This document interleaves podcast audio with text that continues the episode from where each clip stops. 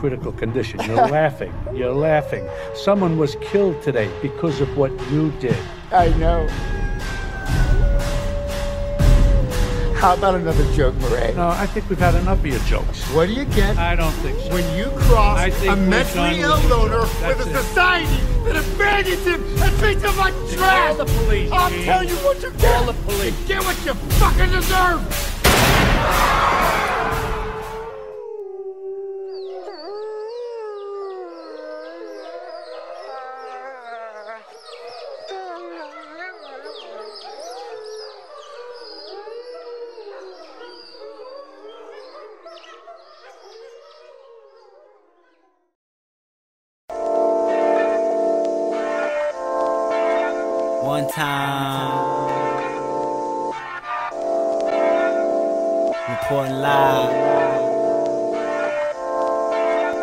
California. She go to work, she go to school. Her body smooth, no tattoos. Type of girl that make your mother feel comfortable. Sean todos bienvenidos al segundo programa de la segunda temporada de, de Aullidos Podcast. En esta oportunidad vamos a traer un par de noticias desde Colombia, vamos a un par de noticias de acá, de actividades y algunos planteos y reflexiones como siempre les traemos y la mejor música que pueden escuchar en podcast anarquistas. En este momento, todos los lunes saliendo a la una de la tarde por Radio Semillas y además vamos subiendo nuestros episodios para la gente que se queda manija o que quiere escuchar la primera temporada. Salimos por Spotify, Apple Podcast y en archivo.org y Facebook. Por supuesto, no puedes seguir en nuestras redes. Tenemos Instagram, tenemos Facebook, Audio Podcast, nos pueden buscar y ahí vamos actualizando algunas noticias y demás cosas. También subimos memes porque, bueno, nos cagamos de risa de todos los giros. ya. Así que vamos a dejar un temita musical y vamos a volver. Creo que vamos a escuchar un temita de Amy Winehouse y volvemos con lo mejor.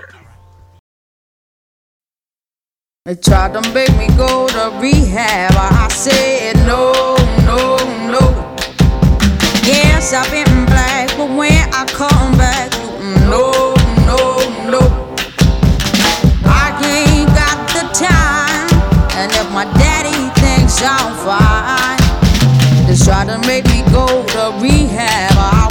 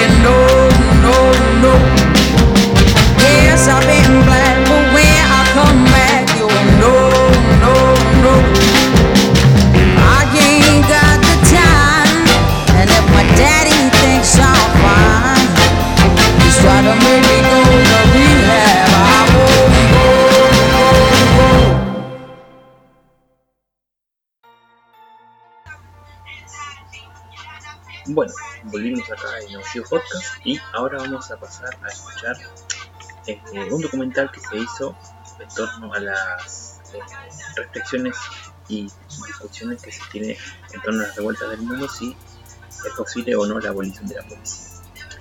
Este documental fue hecho en antimedia.noblogs y fue traducido por anarquía.info. Sí, con una pequeña invitación que dice en este.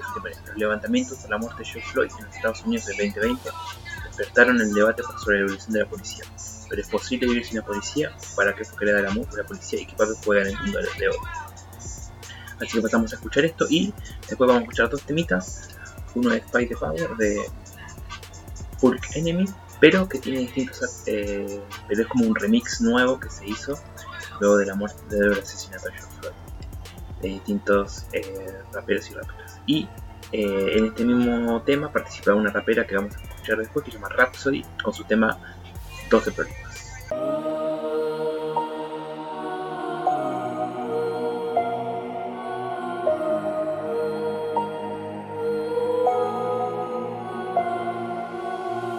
De tiempo en tiempo sucede una tragedia causada por la acción de la policía que impacta a la sociedad, causando indignación y revuelta. En los Estados Unidos, en 2020, el asesinato de George Floyd por parte de un policía blanco causó una ola de revueltas sin precedentes contra el racismo y la policía que se extendió por todo el país. Varios edificios y comisarías fueron incendiados y decenas de patrulleros fueron destruidos en legítimas demostraciones de rabia de la población. En Brasil, la muerte de personas negras en manos de policías es tan cotidiana que raramente se convierten en noticia. Infelizmente, no es raro que niñas y niños también sean asesinadas en acciones policiales en favelas y barrios pobres. Y también en Brasil, estas comunidades se levantan para demostrar su odio a la acción policial sin ganar mucha atención de los medios y la clase media. Los levantamientos de 2020 en Estados Unidos despertaron el debate sobre temas como la baja del presupuesto estatal de la policía e incluso su abolición. Pero quitarle poder o acabar con la institución policial no dejará a la gente indefensa en manos de los bandidos? ¿Acaso la policía no existe para realizar un servicio a la sociedad garantizando nuestra seguridad? Desde pequeñas nos enseñan que la policía existe para protegernos de la violencia de asesinos, violadores y pedófilos. Aprendemos que si no existiese la policía, las personas cometerían actos violentos unas contra otras impunemente y viviríamos en un mundo ultraviolento a merced de los más fuertes. Estas ideas permean la cultura occidental hace siglos y están siendo constantemente reafirmadas en los noticieros, en la escuela o en la literatura, y en películas o series donde los policías son representados como héroes que nos protegen de bandidos y terroristas. Pero la realidad es bien diferente. La mayoría de los policías no hacen nada que tenga que ver con salvar la vida de una persona. Atienden llamadas por perturbación del orden público, destrucción de propiedad privada, hurtos, robo de autos y tráfico de drogas son el brazo fuerte del Estado que ataca a las trabajadoras informales que no tienen permiso y desalojan a las familias de sus casas cuando no pueden pagar el alquiler. Además, claro, de reprimir manifestaciones siempre que éstas perjudiquen el funcionamiento de la economía o amenacen el status quo. En cuanto al homicidio, la policía hace muy poco. En Brasil menos del 8% de los homicidios son concluidos judicialmente. De hecho, la institución policial ni siquiera fue creada con el objetivo de proteger la vida de la población. La Policía Militar de Río de Janeiro, por ejemplo, fue creada luego de la llegada de la familia real portuguesa al Brasil para proteger los miembros de la nobleza. Por eso, en el escudo de la PMERJ encontramos la corona representando a la realeza y la sigla GRP de Guardia Real de Policía. Allí están también la caña de azúcar y un ramo de café, representando a su vez los latifundios. O sea, la policía militar fue fundada en aquel estado para proteger al rey y a los propietarios de tierras del pueblo y para mantener el orden social. La PM de San Pablo también tiene en su escudo de armas no solo ramos de café, sino también la imagen de un cazador de esclavos indígenas y decenas de estrellas donde cada una representa un episodio de genocidio contra indígenas o la represión de rebeliones o levantamientos populares. Incluso una de estas estrellas representa la participación de la policía en el golpe militar de 1964. Algunos liberales y parte de la izquierda defienden la desmilitarización de la policía a través de reformas en su estructura y jerarquía e incluso usan a la policía de los Estados Unidos como ejemplo positivo, ignorando que ésta también fue creada para mantener a las esclavas en la raya y para reprimir levantamientos populares, y que, a pesar de todas las reformas, continúa matando y encerrando a negros y pobres. A lo largo de toda la historia de Occidente y del capitalismo, la policía fue una herramienta de violencia contra la población pobre, marginal, negra e indígena. Todo esto en nombre de proteger el orden social, o mejor dicho, la propiedad privada y la estructura de clases. La policía, de forma general, cumple hoy la misma función que se le asignó en su creación. Esa función no es defender el cumplimiento de las leyes ni proteger la vida. Tanto es así que los policías constantemente violan las leyes que dicen proteger, torturando y matando todos los días.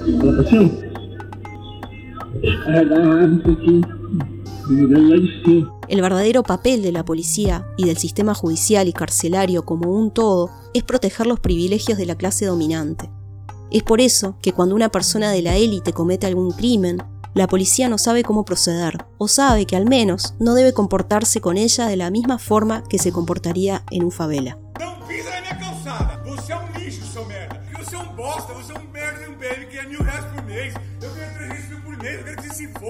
Pues el oficial sabe que es probable que al detener a un empresario o político, este será liberado más tarde en la comisaría o en el tribunal, y que es posible que los propios policías sean castigados o procesados por atreverse a amenazar sus privilegios. Hace siglos que se invierte recursos en la policía con el objetivo de disminuir la violencia en nuestra sociedad, y es obvio que simplemente no funciona. Como la policía protege la distribución desigual de recursos, es de esperarse que con esta y otras protecciones la desigualdad aumente con el tiempo y con ella la violencia que crece cuando las personas más desesperadas se rehúsan a someterse a un sistema injusto. La desigualdad social y el terror instaurado por la violencia policial nunca traerán paz alguna. La violencia contra personas negras, marginales, no heterosexuales, manifestantes, en situación de calle, indígenas, disidentes políticos e inmigrantes no son casos aislados como quieren hacernos creer. El problema no son algunos pocos policías, sino la institución policial en sí. Sí, es posible que existan policías bien intencionados, que deseen contribuir para una sociedad más justa, pero su intención y deseos no importan cuando trabajan para una institución que exige obediencia a la cadena de mando y las leyes. Podemos reemplazar a todos los policías, a todos los sargentos, oficiales y jefes, pero si la institución continúa existiendo, la brutalidad, el abuso de poder y la tortura también continuarán. Será necesario un gran esfuerzo para liberarnos de la opresión policial que probablemente continuará mientras no desarrollemos otro de herramientas para restablecer la armonía en nuestras comunidades. Una comunidad que no puede resolver sus propios conflictos no puede esperar un triunfo contra una fuerza más potente. Mientras tanto, la oposición contra la policía debería entenderse como la lucha contra una de las violencias opresivas más atroces, y no como una afirmación de que sin la policía no habrá más violencia. Pero si algún día somos capaces de derrotar y desmantelar la policía, seguramente seremos capaces de defendernos contra amenazas menos organizadas. Cuando pedimos el fin de la policía no es por odio a las personas que en ella trabajan, ni tampoco por querer que pasen por dificultades y privaciones. Por el contrario, es para que nadie pase por cosas de ese tipo, para que nadie nunca más sea desalojada de su casa por no conseguir pagar el alquiler, sea encarcelada por intentar conseguir algo para comer, ni sea reprimida por luchar por justicia y libertad. Queremos un mundo más igualitario y justo, donde las personas sepan que serán cuidadas por comunidades y que no serán chantajeadas por el capitalismo a través del hambre, la enfermedad y el desamparo de tener que aceptar empleos humillantes, inseguros y que van contra nuestros valores. El fin de la policía será beneficioso incluso para las personas que forman parte de ella, quienes son tan violentadas psicológicamente por la institución y por las órdenes que reciben, que en Brasil mueren más policías por suicidios que por enfrentamientos.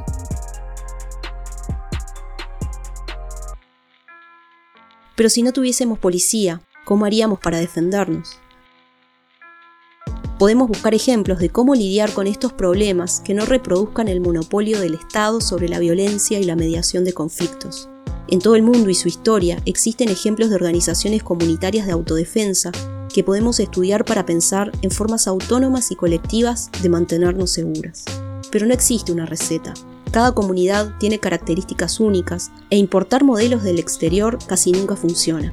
Además, ya tenemos en pequeña escala algunas ideas de cómo resolver conflictos y acciones violentas dentro de nuestras comunidades. Cuando algún familiar o persona conocida comete alguna agresión, no llamamos a la policía, sino que buscamos conversar y resolver, o cuando aquello no es posible, cortamos relaciones con esa persona. ¿Por qué no buscamos aplicar formas semejantes para abordar conflictos dentro de nuestra comunidad? Cuando hablamos de asumir nosotras mismas la responsabilidad por nuestra seguridad y la de nuestras comunidades, tenemos que tener cuidado de no repetir los patrones punitivistas del Estado, pues como cualquier acto de venganza, lejos de resolver el problema, solo refuerzan el ciclo de violencia e injusticia. Cuando ocurre algún hecho violento, nuestro foco debe ser hacer aquello que el Estado nunca hizo ni pudo hacer, cuidar de las personas, restablecer relaciones comunitarias y pensar qué podemos hacer para que cosas de este tipo no vuelvan a suceder. Es difícil imaginar un mundo sin policía, donde las personas del barrio cuiden unas de otras, siendo que fuimos criadas en un sistema que estimula la competición y el individualismo, que fragmenta y corroe el espíritu comunitario y desprecia el diálogo y el entendimiento. No será fácil reconquistar nuestras capacidades de trabajar y de organizarnos colectivamente, de convivir respetando nuestras diferencias, esto es consecuencia de haber terciarizado nuestras potencias en manos del Estado por tanto tiempo.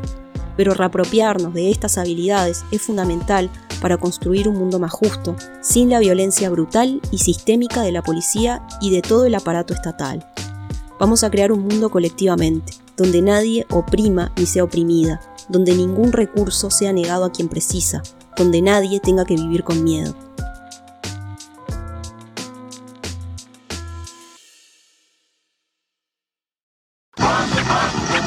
The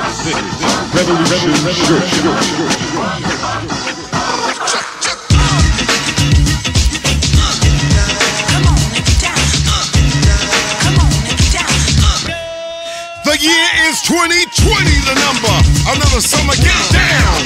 Sound of the funky drummer. Music hitting the heart, cause I know you got soul. Brothers and sisters. The information age got them seeing what's really wrong with these racist days. I honor the strong and pity the weak. Your thoughts run your life, be careful what you think. Haiti beat France in century 17. Salute Toussaint and Dessalines. And I do love France, know what I mean? It's a system I'm talking, nobody's agreeing. They say it's suicide when dead bodies are swinging. Cowards are hunting black men, that's what I'm seeing. How many toasters have been burnt down? And once Central Park was a thriving black town. Yo, Chuck, I'm fighting the power right now thanks to you, Flav and PE. Putting it down, putting your life on the line so I can rap now. The next generation still singing Fight the Power. Fight the power. Fight the power. Fight the power. Fight the power. Fight the power. Fight the power. Fight the power. We got to fight the powers that be. Police think they Wayne, six nine over the law. Wanna give us short sticks, but we really need a long. To the boys in the hood, ducking bullets and batons. From boys in the hood, triple K's on their arms. Four fingers on my palm, screaming fight. Change the policy, defund, buy back You love Black Panther, but not Fred Hampton. Word to the Howards and the Aggies and the Hamptons. They book us, won't book us. I'm Booker. T. Washington, George Kilgore, 20. Think about it. That's 2,000 pennies. The value black life, the cost of going to Wendy's for a four quarter burger. Ended in murder. Fight for Brianna and the pain of her mama. Gotta fight. the Power. Fight the power. Fight the power. Fight the power. Fight the power. Power. We got fight the powers that be. Yeah, generations is how long we've been at war. The revolution on all platforms. You break a man's mind and it's back your solidarity is what I'm wearing all black for. For comrades who don't fought without me, it's not to try and change our thoughts about me or to redirect your reports about me. Dear white people, should take a course about. Cause is it the long, long four finger ring? The sciences of the arts, the songs we can sing? I really wanna know why y'all so scared. Probably cause the promised land we almost there. But look, I think of images that fuel my youth. Interviews by Craig Hodges and Abdul Raouf. Examples like Olympic black power salutes and Panther troops. I saw as I pursued my truth. If racism is a cancer, black thoughts the answer. Gotta get up off the back porch, emancipate your mind, get your bodies back from ransom. On! And all black hands up for the anthem.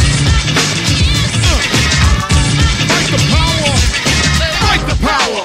Yo, yo, check this out, man. Bring that beat back, man. That beat back. Two, three, four, hit it. People, people, stronger than this evil, smashing your power structure. Melanin Royal Rico, system designed to kill and unprotect. Worldwide, hit the streets just to get some respect. Our fight and our rights for freedom will never waver. Justice Breonna Taylor, salute Chuck and Flavor. Feel the same anger since Radio Raheem died. Black power to the people, push forward pride. Fight the power like it's an octo. Born to fight, I made it off the block though. Thought he had a gun and he was black, that's the combo. The police killed George having a convo. They killed Malcolm X, they killed Dr. King. They gave us guns and dope, they wanna stop our kings. Trying to erase our history, stop and think. History class ain't tell us about Juneteenth. Cops don't give a damn about a Negro. Pull a trigger, kill a nigga, he's a key, bro. Living life on welfare. The last one who cared was Obamacare, round 12. Nose kinda bloody, gotta keep fighting. Trump through to North Korea. They respect violence. If you ain't trying to have your city on 5% respect on our name, we come from gold and diamonds. Fight the power. Fight the power. Fight the power. We got to fight the powers that be. Elvis was a hero the most, but he never meant to me. You see, straight up racist, the sucker was simple and plain. Cause I'm black and I'm proud, I'm ready, I'm hyper, I'm amped. Most of my heroes on a piano stamp. Sample all look back, you look and find nothing but rending from 400 years if you check. Don't worry. Was a number one jam. Damn if I said you could slap me right here. Get it. Let's get this party started right. Right on, come on. What we got to say? How do the people know the lay? Make everybody see in order to fight the powers that be.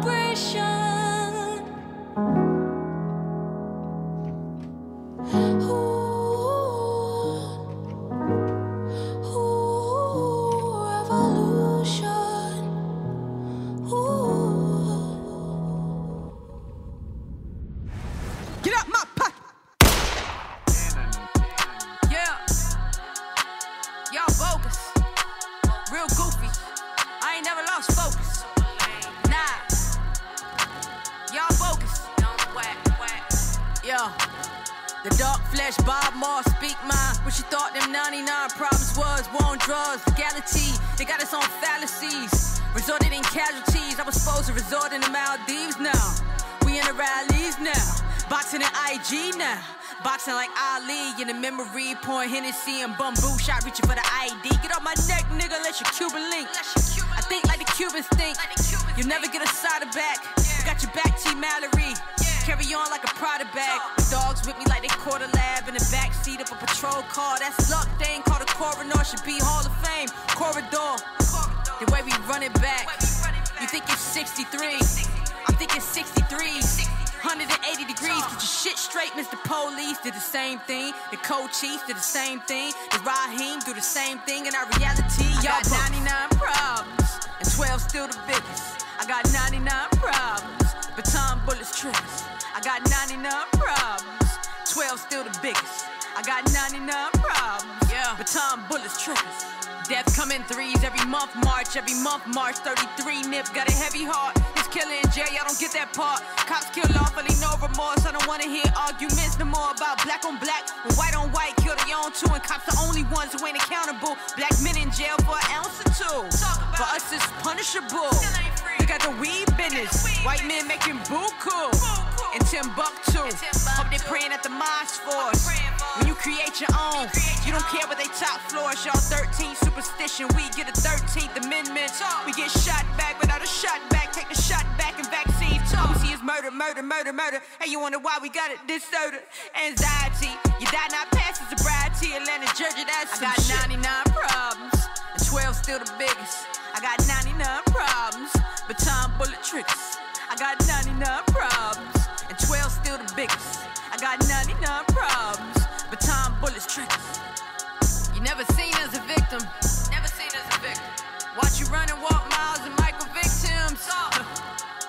Dogged out. No pause in house. No daddy, no pappy. Who the kids gonna call now?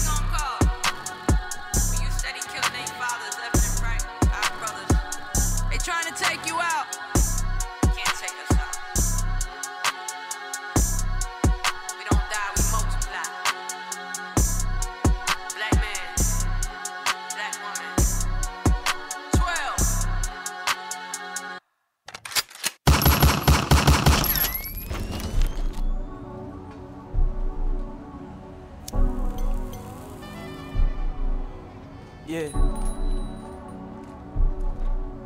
Uh. Yeah. Eclipse the sun.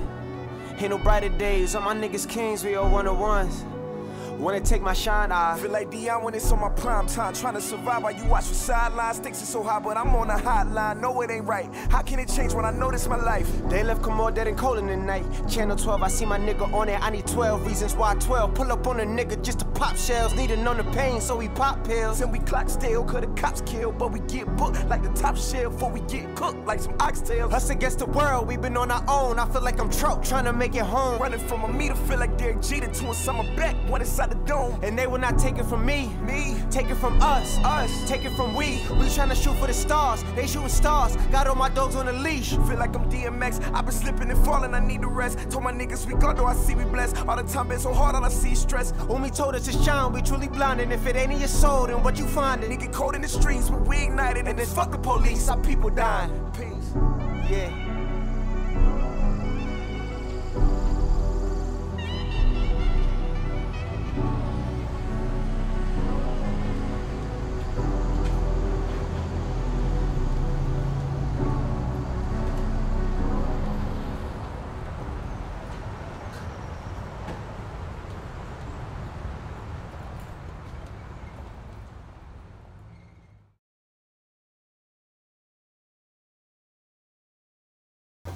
Bueno, nuevo bloque en Orgio Podcast y ahora vamos a estar comentando un poco sobre este compañero Urubu que el 6 de, de junio se cumple un nuevo aniversario ¿no? de su asesinato a manos de la Policía Federal y quería comentar más o menos eh, para las personas que no lo conocen, que nunca han leído sus textos o que no hayan escuchado su voz o sus palabras y todo el rollo.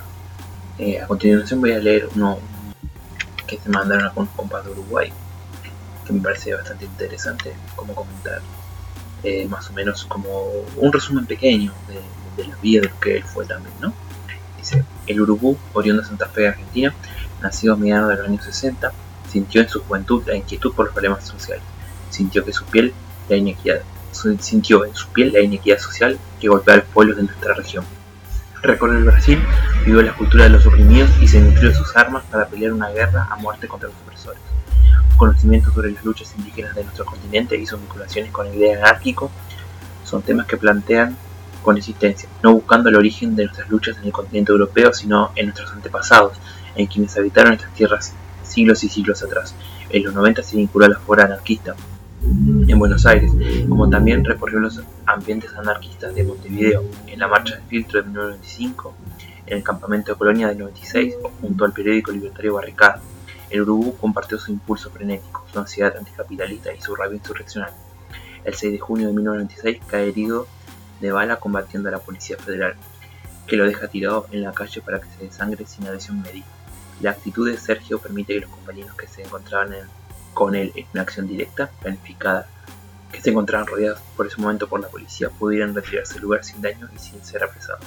Su última acción fue parte de un compromiso cotidiano acorde y coherente con su vida y pensamiento. En uno de sus tantos poemas nos dejó algunos de sus estilos. Y a continuación paso a leer un poema que él escribió. Dice así. Aprendí, aprender, a estructurar mi calma. Soy un jaguar, jadeando del sol a la sombra. Si este árbol ardiera, mi vida será un incendio, saltando invisible entre los pajonales. Daré un rodeo hasta acercarlos. Voy a sorprender la espalda de los que matan por la espalda. Y creo que eso más o menos es un pequeño resumen, no de su vida, pero también aquellas personas que lo quieren conocer más a fondo, aquellas personas que quieren escucharlo, porque ahora yo puedo decir un montón de cosas, pero la realidad es que hay un montón de, no sé, de escritos, de poemas, libros que han sacado compañeros como recopilando lo que él escribió, lo que él pensaba. También hay varios documentales, en YouTube hay dos.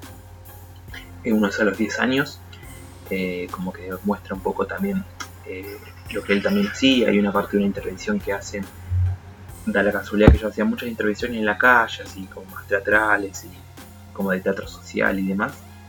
Y justo cuando iban a hacer una contra la iglesia y demás, justo se encuentra con una marcha de los ganaderos que se hacían antes en Plaza de Mayo. Y nada, y van y le intervienen y muy, muy divertido también.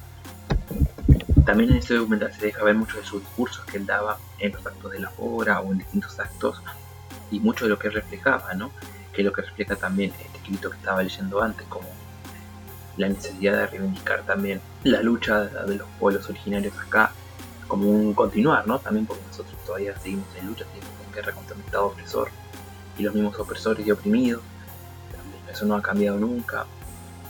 Y también habla mucho de, también muy anti hay un montón de cosas que lo dejan ver como un compañero que, que eso, que entregó su vida hasta el final y es importante. Nuevamente no, no buscamos levantar la imagen de un mártir ni nada por el estilo, sino la idea es como dar a conocer esta historia que quizás no es tan conocida como otras y reivindicarlo como compañero y saber lo que, somos un camino y que tenemos una mochila llena de experiencias y compañeros que han dejado la vida en este camino y que ser, conscientes de todo eso. eso es lo que me refiero. Los compañeros y las compañeras que han dado su vida en esta lucha tenemos que ser, tenemos que ser conscientes de toda esa historia que tenemos detrás. Las cosas tienen peso y hay que hacernos cargo y eso. Así que en continuación voy a dejar un par de, de discursos que daba el Uruguay un poco para que lo conozcan también y después vamos a escuchar dos temitas, uno de Loquero, Gocin de Fuera y un tema Uruguay del Fuego y la Palabra.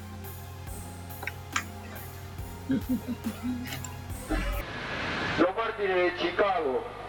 De los mártires de Chicago podríamos hablar mucho tiempo, pero a mí una persona que que me impresiona mucho es, fue Link, que como ese poema del mono de no se entregó,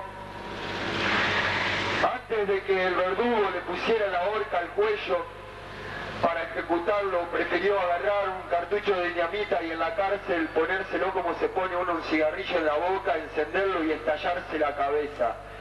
En la última muestra, un ejemplo de su convicción, de su fortaleza.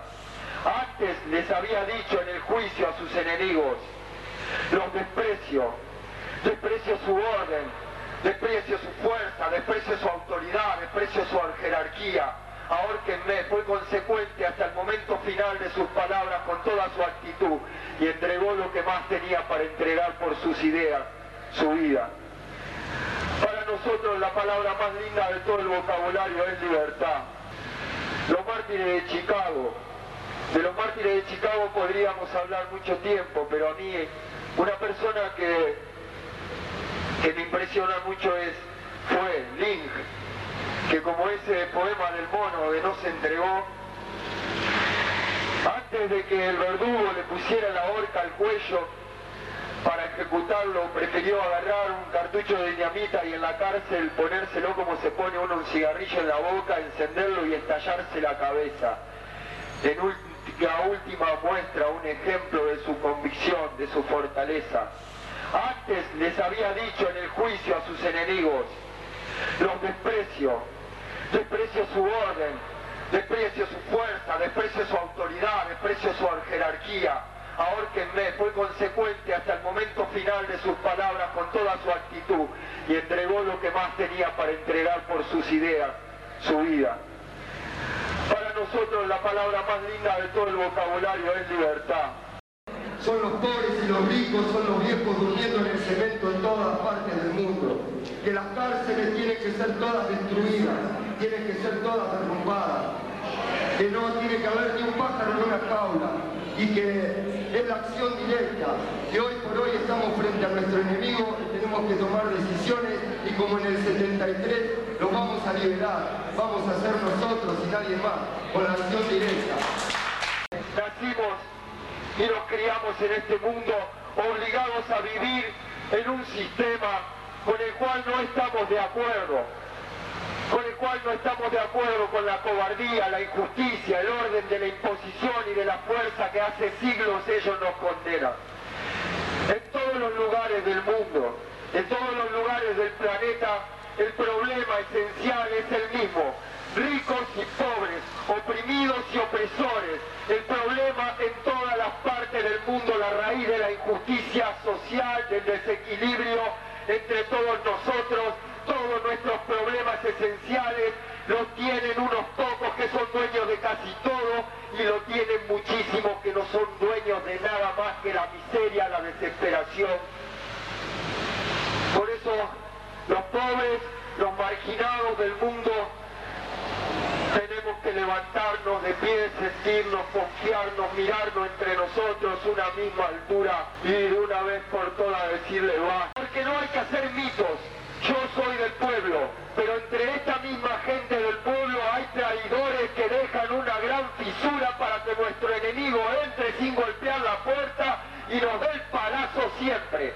Este enemigo también habita en nosotros, en el cuerpo de cada uno de nosotros y a veces se filtra en los sueños o en el mismo día con los ojos abiertos y nos deja inválidos y permitimos que nos atropellen y nosotros también atropellamos y nosotros también cometemos injusticias y día a día tenemos que desconfiar primeramente de nosotros para que no nos traicionemos porque la traición y la cobardía está ahí todo el tiempo acechante en mismo de ese pueblo, en medio de ese pueblo. La primera vez que hablé acá contaba un relato de la historia argentina, cuando Argentina hace poco menos de 100 años atrás, más de la mitad de Argentina, era región de los indios maloneros, de los indios araucanos que en una guerra ofensiva iban a atacar a los blancos y eran una fortaleza y eran respetados y eran guerreros, imponían sus ideas porque a ellos les querían imponer ideas que no les eran propias, que no les eran de su cultura. Y ellos gritaban libres antes que esclavos muertos. Entonces se arma un gran balón cuando ya veían que contra los blancos no podían dispersos y arman un gran balón ofensivo donde estaban los guerreros valientes de Pincén que eran, una eran los guerreros minoritarios pero eran los más valientes de todos los ranqueles y de todos los araucanos que iba al frente de esa tribu nunca se equivocó y cuando iba al combate abría los ojos más que nunca y más que nunca en el, el desborde de esa furia abría los ojos y no se confundía. Solo mató oficiales, solo mató jerarquía. Ahí iban los indios de Calpulcurá, el gran federador de los indios. Ahí iban los indios a pelear contra los blancos y se juntaron 3.500 lanzas y atacaron diferentes ciudades blancas y se llevaban 500.000 cabezas de ganado cuando venía el general Rivas a combatirlos. Entonces Calpuncurá, que tenía como 100 años, los espera en el campo de batalla. Y ya le estaban ganando a los blancos cuando vienen los catrieleros, los coliquieleros, los indios traidores a apoyar a los blancos. Y los blancos ganaron esa batalla. Y de ahí para más, de ahí para más, la historia argentina es la que venimos conociendo. La historia pudo haber sido otra si la traición no hubiese tenido el peso que tuvo. Es la misma traición del pueblo que tenemos hoy día a día en el cotidiano. Ahí está la yuta asesina, criminal, represora, mano de obra de los poderes inmundos de un sistema inmundo. Ahí están ellos, gente salida del pueblo, esa misma gente que viene de los indios, ese mismo color de, de los criollos, esos mismos pelos chuzas que nos, nos llevan al patrullero, esos mismos que le pegan cobardes de montón a los borrachos, a los indefensos. Ahí están trabajando para la ley los miserables. Ahí están sacando a los viejos que duermen en la calle a palazos. Ahí están dándole puntapié todos los días, todo el tiempo. La tortura sigue, la muerte sigue, porque es la única manera que ellos saben y tuvieron para controlar el sistema de imposición y de fuerza contra toda la naturaleza que impone desde hace siglos, desde el que el Estado existe hace 5.000 años. Ahí están ellos.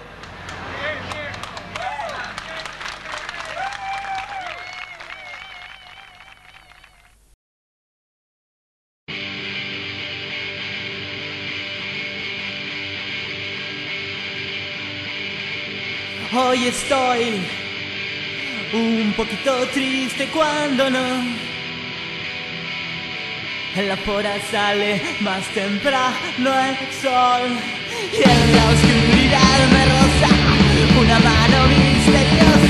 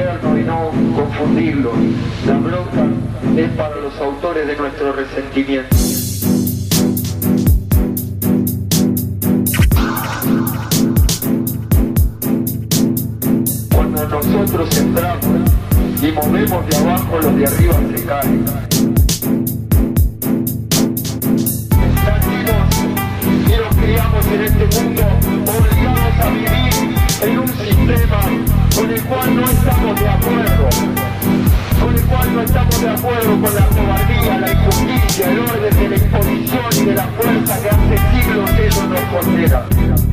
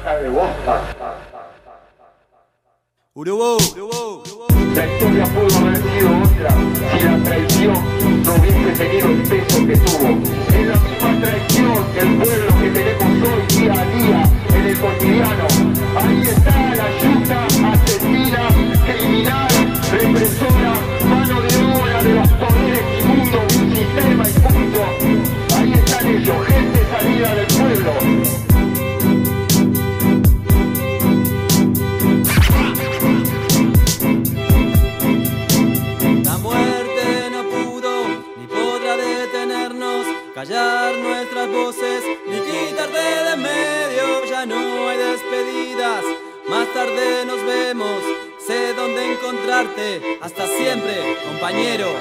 nuevo bloque en Ojios Podcast. Y ahora vamos a conversar un temita, debatir algunas cosas.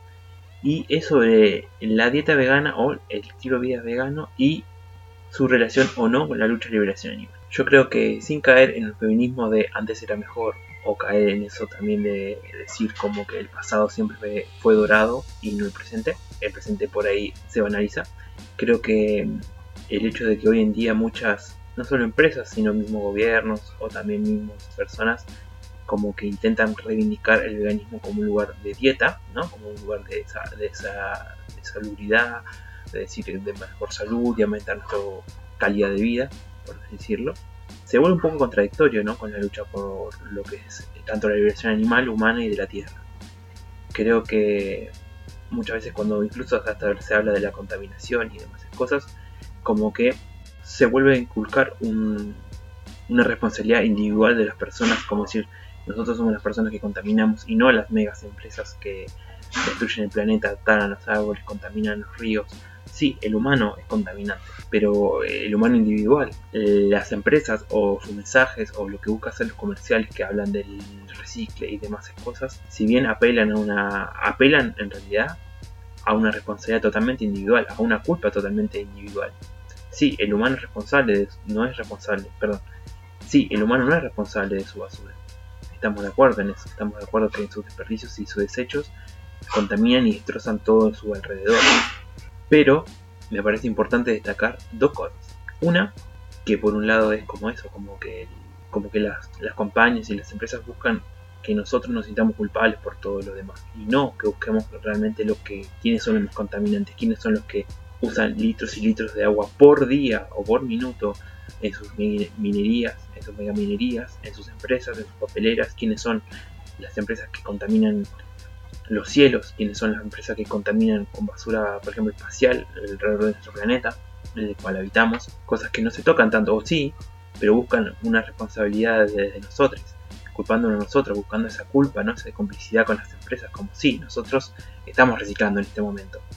Pero en el, en el fondo sabemos que estas mismas empresas son las mayores contaminantes del planeta. Y como lo hemos dicho en la temporada pasada, y esto abarcamos el punto número 2 en este caso, es de que existen acuerdos, existen contratos, existen manejos turbios en lo que son, por ejemplo, los incendios en distintos lugares de los territorios, muchas veces provocados por los mismos hombres, provocados por los mismos hombres que manejan grandes conglomerados económicos, grandes inmobiliarias y preparan todo este territorio que queman, que talan, que destruyen, que destruyen bosque nativo, que destruyen un montón de, lugares hermosos que vamos perdiendo con el tiempo por culpa de todos estos tratados y por culpa del dinero que buscan todas estas personas. Entonces por eso tenemos también entender eso, que existen agencias, agendas o que existen intereses políticos detrás de muchas de estas cosas. Buscan el negocio. Y por ahí, a nivel personal, yo cuando me volví vegetariano vegano, no existía, o yo por lo menos no conocía casi marcas que tuvieran esas cosas adrede siendo veganos. Solamente las hacían y de repente nosotros descubrimos que eran veganos y era como un poco de alegría, porque sí, en el ritmo vorágine que nosotros vivimos dentro de las ciudades, nuestros tiempos están delimitados muchamente por tanto las relaciones sociales como por el trabajo. Entonces, a la hora de consumir todas estas cosas procesadas y preparadas, en ese tiempo era como, wow, qué bien, una cosa, algo diferente que probar.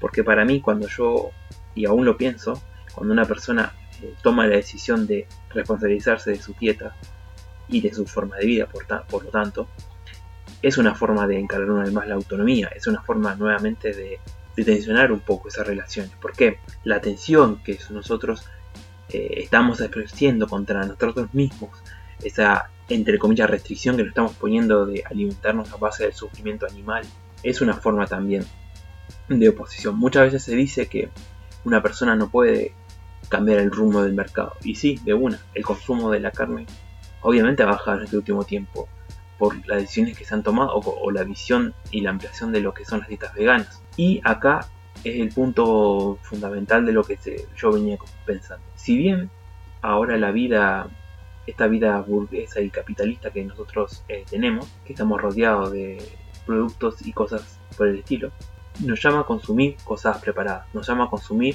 a elegir y a seguir consumiendo. Y la dieta vegana no es una excepción, al contrario, en este último tiempo se ha visto en todos lados marcas que ganan con el sufrimiento tanto animal como humano, ¿no? Por ejemplo, lo que es la serenisma, con sus leches veganas. Creo que es un debate muy interesante que se puede dar. De una postura desde la atención, ¿no? De hablar de, un posicionamiento real de, nuestro, de nuestros cuerpos y también de nuestras decisiones y de nuestras dietas y de lo que comemos o no dejamos. Si bien últimamente hay mucho chamucho con eh, la salud y muchas otras cosas que, bueno, no vamos a hablar este, en este podcast, quizás más adelante, con otros compañeros que tengan más, más información, estén más afines de esto. Y me parece interesante el hecho de, pensar nuestra alimentación, es re importante, o sea, estamos hablando de que nuestro cuerpo tiene que estar en concordancia con lo que nuestras ideas, también estar preparado para muchas situaciones que podemos llegar a pasar. El hecho de alimentarse bien, de descansar bien, de evitar en lo posible los, los fármacos superindustriales eh, en casos que sean, en casos que no sean necesarios, ¿sí? Porque si bien mucha gente hoy en día eh, aboga por la miopatía y los remedios naturales o las plantas y demás, es que me parece perfecto, creo que es algo que cada uno tiene que investigar por su cuenta y, nutrirse de esa información que hemos perdido a través de los años. También en la realidad es que hay muchas, muchos cuerpos que no están acostumbrados a estos remedios, entonces nosotros no podemos decirle, sí, tomate un té de manzanilla y va a estar todo bien. A veces no es así nuestro cuerpo han perdido la capacidad de absorber toda esa energía que tenían las plantas o que tienen las plantas hoy en día. Entonces, volvemos a lo mismo. La capacidad de la autonomía de nuestros cuerpos y de las decisiones que tomamos y de las y de los riesgos que estamos tomando al mismo tiempo. Si bien para mí el hecho de comenzar una dieta vegana o comenzar una dieta vegetariana conlleva un quiebre, no puede ser nuestra única decisión. Y por eso mi bronca o mi, odio es a todos esos grupos animalistas que más allá de que sean legales o no, que lo son, son muy legalistas, creo que también su forma de vida es lo que uno critica, más allá de un montón de cosas. que sean amigos de la policía, que manden a presos a gente encapuchada, que ha pasado en distintos eh, territorios, Estamos hablando de Animal Libre, estamos hablando de PETA, estamos hablando de un montón de organizaciones que no me voy a nombrar a todas porque no hace falta, pero también es eso, o sea, entiendo, las luchas legalistas son importantes en la medida de que lo que esta persona sienta. Pero volvemos a lo mismo que hablamos en el capítulo anterior cuando hablamos de la, violencia, la no violencia y el Estado. Entendemos que las personas también se sientan más cómodas así o sientan que estén logrando pequeños logros así. Está perfecto, nosotros no estamos criticando, estamos criticando tanto la dieta vegana como una comercialización y un vaciamiento también de las ideas, porque uno no es vegano solo porque está, es más saludable. No. Desde lo personal somos, soy y varios de los que me circulamos somos veganos por la injusticia, la crueldad y la tortura que sufren todos los animales. Y esta, esta decisión que nosotros tomamos no es por una cuestión de salud. A veces puede ser que sea salud, está perfecto que sea también. Pero nosotros no vamos a dejar que sea un vaciamiento y que simplemente nos interese tener una leche de almendras en el supermercado cuando simplemente podemos, no sé, dejar de tomar leche o buscar otra, otras, otras secuencias. La historia no es juzgar a la demás persona, pero sí entender eso, que detrás de todo esto, ese vaciamiento que tiene el mercado, que termina cooptando todas las cosas, o sea, lo hemos visto a través de todos los tiempos. Cada movimiento rebelde que ha existido o cada postura rebelde que ha existido tiene un, en su momento tiene una parte comercial, tiene una parte que es beneficio para los grandes mercados. Eh, mucha gente por ahí, yo me recuerdo hace años, hablaba de, cómo los grandes mercados iban a caer con el sin, sin el consumo de carne. Y la realidad es que es una gran mentira. El Estado, el poder, los mercados, los grandes capitales se acomodan. Lo importante es ganar plata, no, no tienen ideales.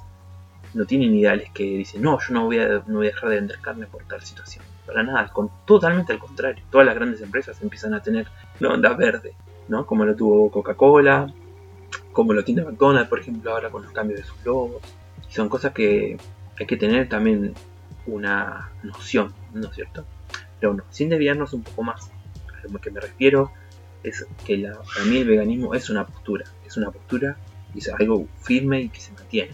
Yo no soy una persona que me considero una persona pura de ideología. Al contrario, la, detesto a las personas que son así. Para mí las ideas son transformables y un montón de cosas que obviamente como el programa lo indica, soy una persona que se considera anárquico. Lo que yo considero importante o los valores que yo comparto con mis compañeros son los valores que son afines a la libertad, a la solidaridad, al apoyo mutuo, a no ser policía y a un montón de cosas que, bueno, que a lo largo de los programas lo hemos ido hablando, ¿no es cierto?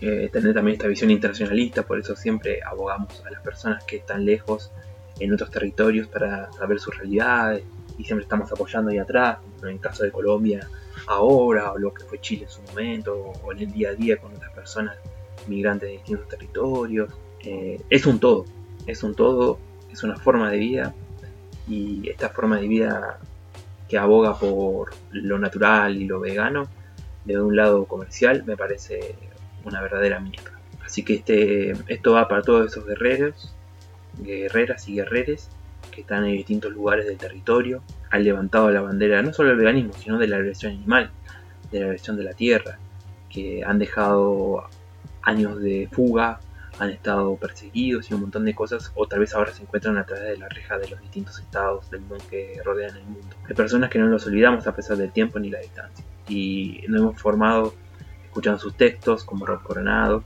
quizá ahora sean personas que también han dejado la lucha, no, no, eso no importa, pero en su momento haber leído muchas de estas palabras como El grito del lobo solitario o Memorias of Freedom también, por ejemplo, de Rob Coronado, como que todo, todos esos relatos, todos esos discursos, o eh, los fanzines que salieron contra Guinea Scare, que fue una campaña de Estados Unidos contra los ecoanarquistas y las distintas acciones que fueron pasando, creo que todas esas cosas nos nutren también, y es importante entenderlas, porque todas estas personas vienen toda dejar una vida de, de lucha y de combate, que muchas veces dejaron la vida y murieron, otras personas pasaron mil años en cana, otras personas estuvieron muchos años perseguidos, y creo que es importante recordar esas cosas, que a veces se banaliza mucho lo que es el veganismo, y lo entiendo por un lado, porque es el mercado y el mercado se maneja así, pero de nosotros, de nuestra postura antiautoritaria, de nuestra postura de entender los conflictos y llevarlos adelante, no, no lo entendemos ni lo compartimos. Así que dejamos un saludito y ahora vamos con dos temitas que representan la agresión animal, hasta abrir la última jaula de todos.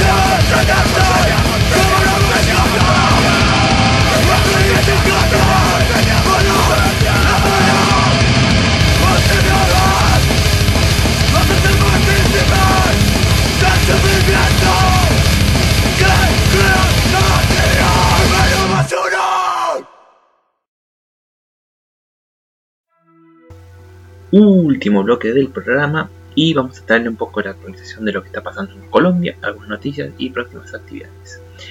Bien, por un lado, hablar eh, una vez más también de y mandarle toda la fuerza a todos los compañeros que se encuentran en el, territorio dominado por el Estado paramilitar de Colombia. Eh, últimamente se ha recrudecido muchísimo la violencia de lo que es allá.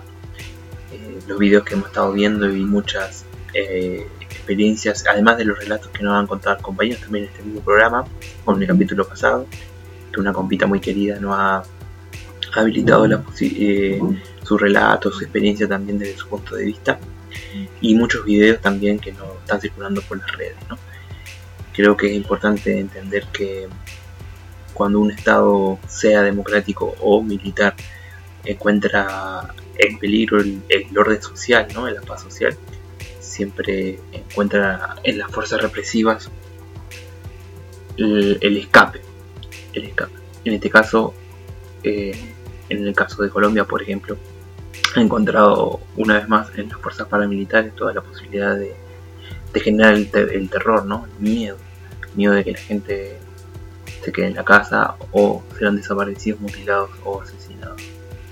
Es muy fuerte todo lo que está pasando allá y creo que desde nuestro lado y desde la lejanía también creo que es nuestra tarea y nuestra, tampoco nuestra obligación también generar en el día a día, ¿no? El, algo visible, porque a mí siempre me gustó esa frase que decía como que el lenguaje gene- genera realidad y para mí visibilizar las cosas, hablarlas en el día a día genera genera una posibilidad de ayuda, de ayuda real, o sea que no quede en el olvido y solo en unos videos, sino que quede puede ser en solidaridad, en sabotaje, en lo que sea que se pueda ayudar desde la lejanía. Creo que siempre es importante eso y destacar eso y saber que nuestros compañeros o que estos compañeros sepan que no están solos, que a pesar de la distancia y a pesar de un montón de cosas, eh, somos internacionalistas y la solidaridad y el apoyo mutuo tienen que existir en todos los casos.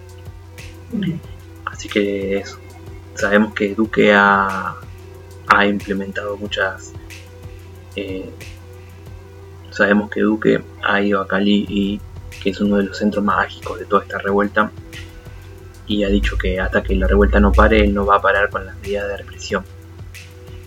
Y eso que aclara es un mensaje de, totalmente de guerra. Creo que lamentablemente es así. Entendiendo también que el monopolio de la violencia siempre es poder del Estado, porque por más potencia o guerrilla lo que sea, el Estado siempre tiene las de ganar. Entonces entendemos esto y por eso rescatamos lo mismo. Empresas colombianas hay en todos lados. el sabotaje es posible y un montón de otras cosas más. Así como Israel, que se llama hacer boicot, creo que también hay que hacerle boicot a todos los, no solo productos, sino empresas, sino realidad, sino un montón de cosas a través de nuestros medios y nuestras posibilidades. Ahora bien, volviendo un poco al territorio de aquí, quería destacar que hace poco terminó un ciclo de lectura que se estaba dando en, el barrio de Saavedra, en Capital Federal, sobre distintas eh, posibilidades insurreccionales y se, un taller muy lindo que hace poco terminó y que va a empezar uno nuevo que es sobre el antifascismo y la liberación animal todos los sábados también a eso de las 5 me parece. Y eso van a estar subiendo los textitos eh, en la biblio incendiaria como para que se lea antes y vayan a participar. Por otro lado eh, la próxima semana, el 6 de junio, se va a estar eh, proyectando un documental nuevo que se hizo del Uruguay hace un par de años, de manera online, eh, y lo van a estar presentando unos compañeros. Es un documental anarquista, así que esperemos que esté interesante. Y se va a proyectar a través de Facebook y de, y de publicaciones Antídoto en YouTube. En el Facebook tienen que buscarlo como Festival de Cine Anarquista y ahí ellos cada una semana hacen proyecciones y cosas bastante interesantes que pueden buscar por ahí. Eh, y también es importante decir que eh, el día hoy lunes se hizo una convocatoria en Comodoro Pi por este chabón eh, Maxi que le, están, le hicieron una causa armada y vamos a intentar buscar un poco de información para la próxima semana para tenerlos más al tanto sobre lo que está sucediendo, informarnos un poco más del caso y todo demás. Ojalá con una entrevista, pero veremos cómo van las cosas. Así que eso, sin mucho más nada que agregar, eh, lo vamos a dejar.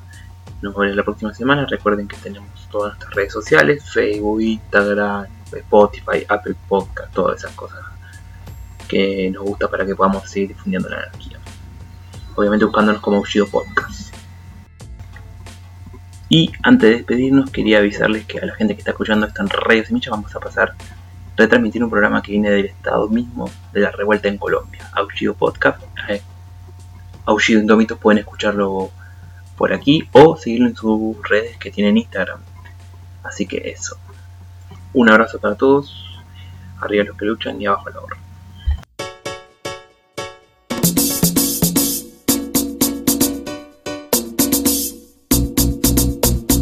Le dicen democracia, se llama dictadura Pintado en la pobla, la ayuda una locura. Matan a los cabros y se hacen los hueones. Disparan por la espalda, manada de cabrones. Tranquila mi gente, esto se va a acabar. Nuestro momento la balanza va a equilibrar. Que acaso no saben lo que perder a un hermano Un padre, un hijo, maldito e inhumano. Voy aprovecharé cada oportunidad Para darte plomo y fuego a Quema un cuartel por tu hermano en cana. Suelta el tequila y libertad para todos mis panas. Démosle cara, no aguantemos el reventón. Démosle cara con la y la molotov Para los ratilos pagos de la población Muestra a los fiscales y funcionarios de prisión